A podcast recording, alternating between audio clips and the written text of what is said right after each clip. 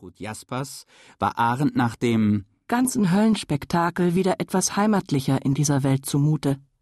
Zwischenraum ist zudem ein zentraler Begriff der politischen Philosophie Hannah Arendts.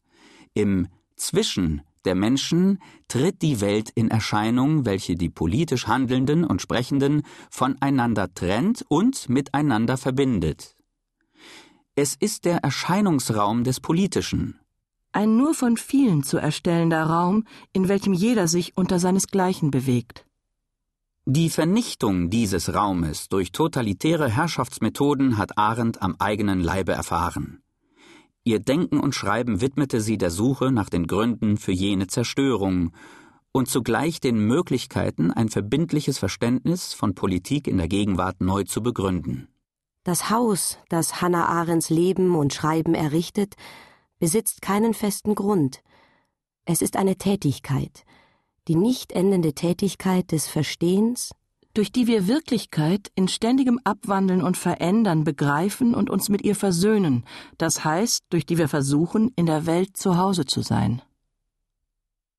Kindheit, Jugend, Schulzeit zwischen Hannover, Königsberg und Berlin 1906 bis 1924 Johanna Arendt wurde geboren am 14. Oktober um Viertel nach neun Uhr abends, an einem Sonntage.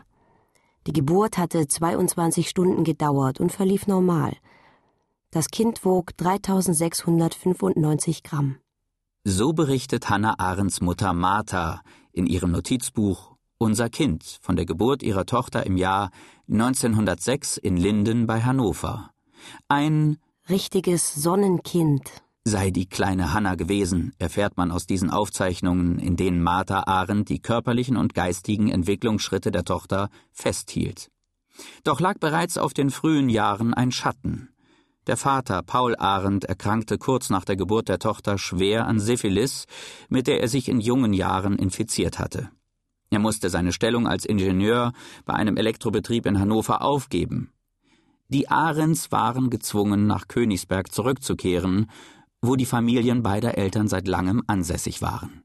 Im Jahr 1902 hatten Paul und Martha Arendt, geborene Kohn, in Königsberg geheiratet. Beide stammten aus wohlhabenden jüdischen Familien, und beide waren, was unter ihren Zeitgenossen damals eine Ausnahme bildete, begeisterte Sozialisten aus dem Umfeld der sozialistischen Monatshefte. Sie waren nicht religiös unterhielten aber beste Beziehungen zum sozialdemokratischen Rabbiner